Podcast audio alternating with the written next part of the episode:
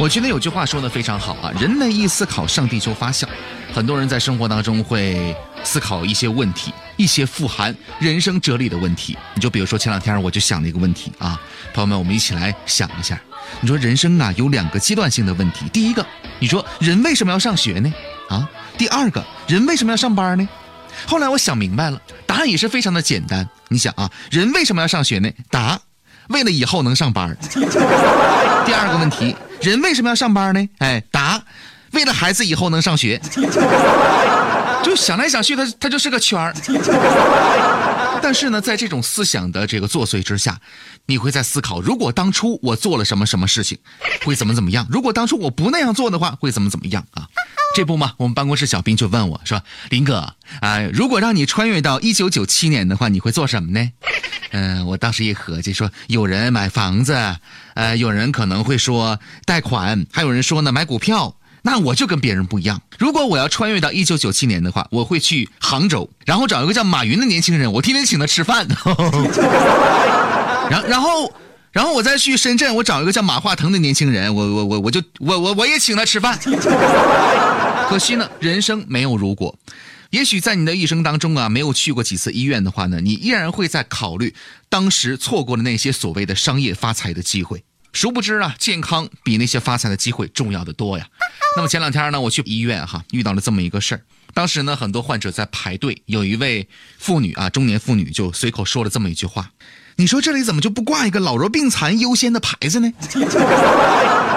大姐，你以为这是坐公交车呢？这句话问完之后，很多人其实明白这个道理，但是呢，竟无言以对。很多人在问我这么一个问题啊，这积累很长时间了，说林哥啊，这个肾不好有哪些表现呢？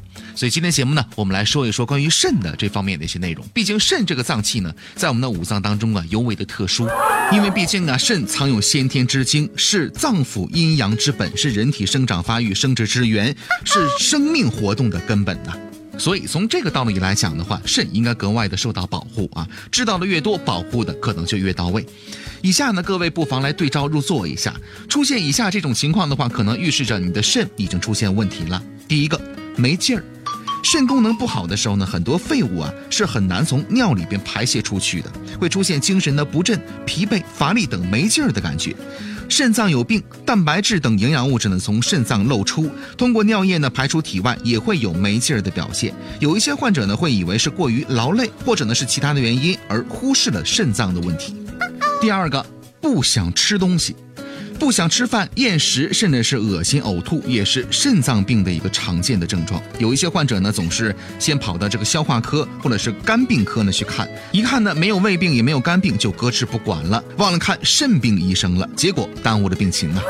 第三个，尿里有泡沫，尿里有泡沫的原因呢，其实有很多种啊。其中，假如说呢，蛋白质从肾脏漏到了尿里边，尿就会起很多的泡沫。第四个，腰疼。肾脏的位置呢，在腰部的脊柱两侧，所以呢，肾脏有病的时候会感到腰疼。第五个，尿多尿少，健康人呢，每天排尿次数呢，大概在四到六次，尿量含八百到两千毫升。如果说排尿的次数和尿量过多或者过少的话，就要留意了。第六个，水肿，饮水太多或者是睡眠时间过长，过于肥胖的话呢，那么眼睑和脸部还有小腿等部位呢，可以出现稍微的水肿。如果不是这样，并且这个水肿呢长时间不消退的话，就要怀疑是不是肾脏有问题了。第七个，尿蛋白或者是尿潜血。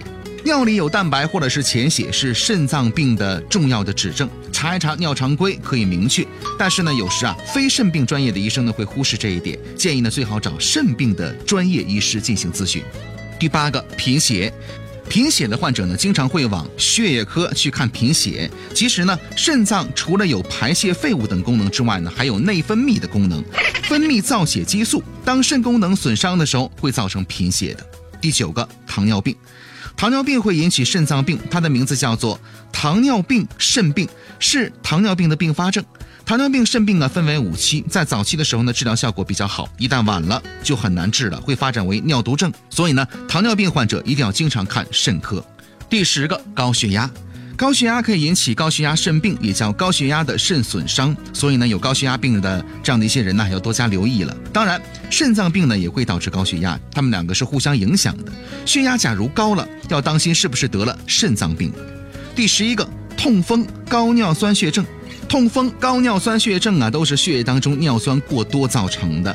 血液尿酸高的人呢，尿酸呢会沉积在肾脏当中，使肾功能受损伤。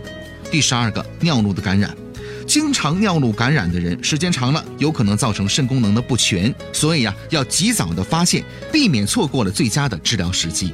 感谢各位收听，下期节目再会。